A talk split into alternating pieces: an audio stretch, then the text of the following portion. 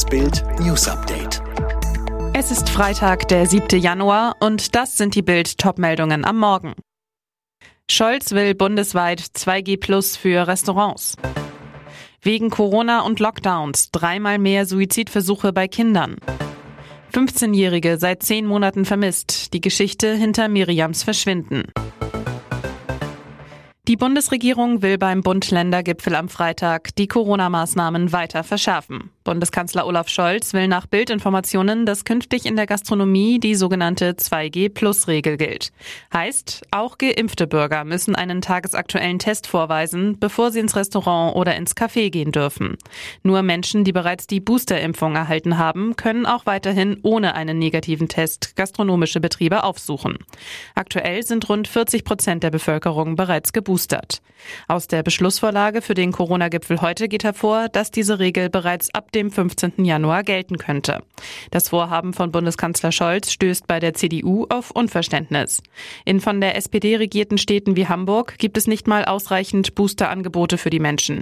So macht Olaf Scholz unsere Gastronomen kaputt. Wir werden das als CDU nicht akzeptieren, sagte Christoph Ploss, Mitglied im Parteivorstand, zu Bild.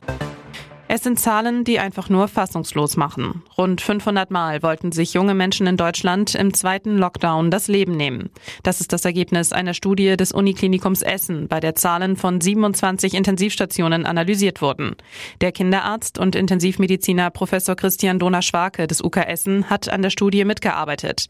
Er sagt, das sind 2021 dreimal so viele Selbstmordversuche wie im Vergleichszeitraum Mitte März bis Ende Mai der Jahre 2017 bis 2019. 2019. Schon im Vergleich zu 2020 wurde untersucht, ob die Unfälle absichtlich und selbstverschuldet herbeigeführt wurden.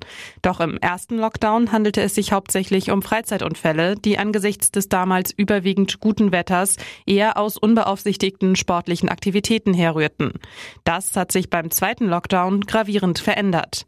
Dieser begann bereits im November 2020 und hat sich in einer Mischung aus Lockerungen und Verschärfungen fast sechs Monate wie Kaugummi hingezogen, sagt Professor Dona Schwarz. Schwake. In diesem Hin und Her sieht der Arzt eine der Hauptursachen für die Verzweiflungstaten junger Menschen. Das verschwundene Mädchen mit den zwei Gesichtern. Die 15-jährige Miriam aus Halle wird seit zehn Monaten vermisst. Da sie in der Hauptstadt untergetaucht ist, sucht sie die Berliner Polizei mit zwei Fotos, von dem eines für Aufsehen sorgt. Denn auf diesem Bild wirkt sie wesentlich älter und unnatürlich verfremdet.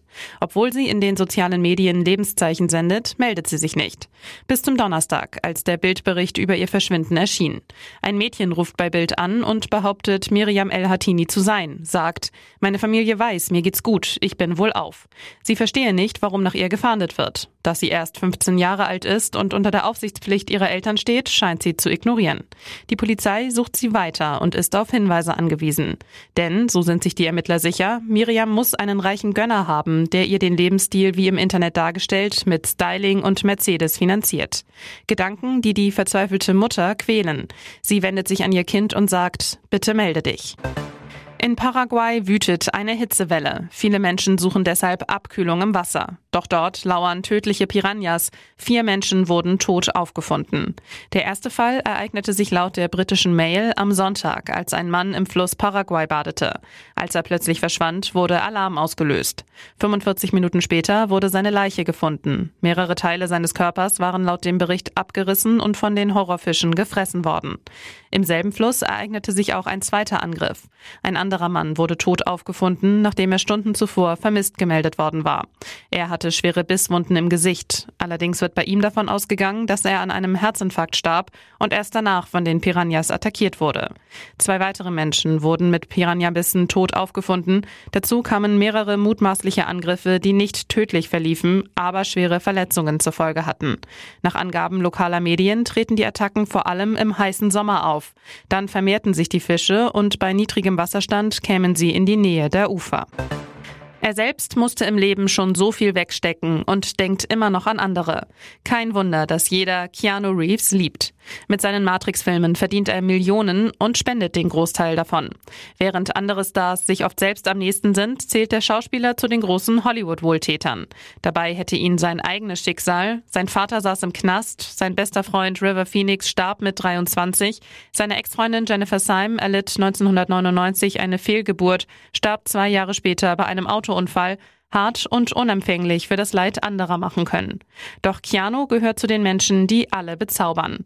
Ein ganz besonderes Anliegen ist dem 57-Jährigen der Kampf gegen die Krankheit Leukämie. Seit seine jüngere Schwester Kim 1991 an Blutkrebs erkrankt war, weiß er, was es heißt, gegen Leukämie kämpfen zu müssen. 70 Prozent der Einnahmen, die er mit den ersten drei Matrix-Filmen verdient hat, spendete Keanu Reeves laut Teller Report der Erforschung von Leukämie. Und das sollen sagenhafte 80 Millionen US-Dollar sein. 2009 wurde sie in Deutschland als Achte bei Heidi Klums Germany's Next Topmodel bekannt, zeigte sich damals ziemlich zickig, aber nie zimperlich. Jetzt kommt Larissa Marold als Racheengel zurück beim TV-Dauerbrenner Unter uns. TV- und Schauspielerfahrung hat die gebürtige Österreicherin zur Genüge. Sie machte nach Germany's Next Topmodel im Dschungelcamp Seelenstriptease, wirbelte bei Let's Dance übers Tanzparkett, spielte in Fernsehserien wie Sturm der Liebe oder Blutige Anfänger mit. Im neuen Jahr wird sie nun die RTL-Serie Unter uns aufmischen. Ihre Rolle? Als Fiona Jäger soll Marold bei unter uns fiese Intrigen spinnen. Und dabei fällt der Apfel nicht weit vom Stamm, denn ihr Serienpapa Rolf Jäger ist als unehelicher Sohn von Wolfgang Weigel und schwarze Schaf der Familie auch nicht gerade ein Unschuldslamm. Alle weiteren News und die neuesten Entwicklungen zu den Top-Themen gibt's jetzt und rund um die Uhr online auf Bild.de.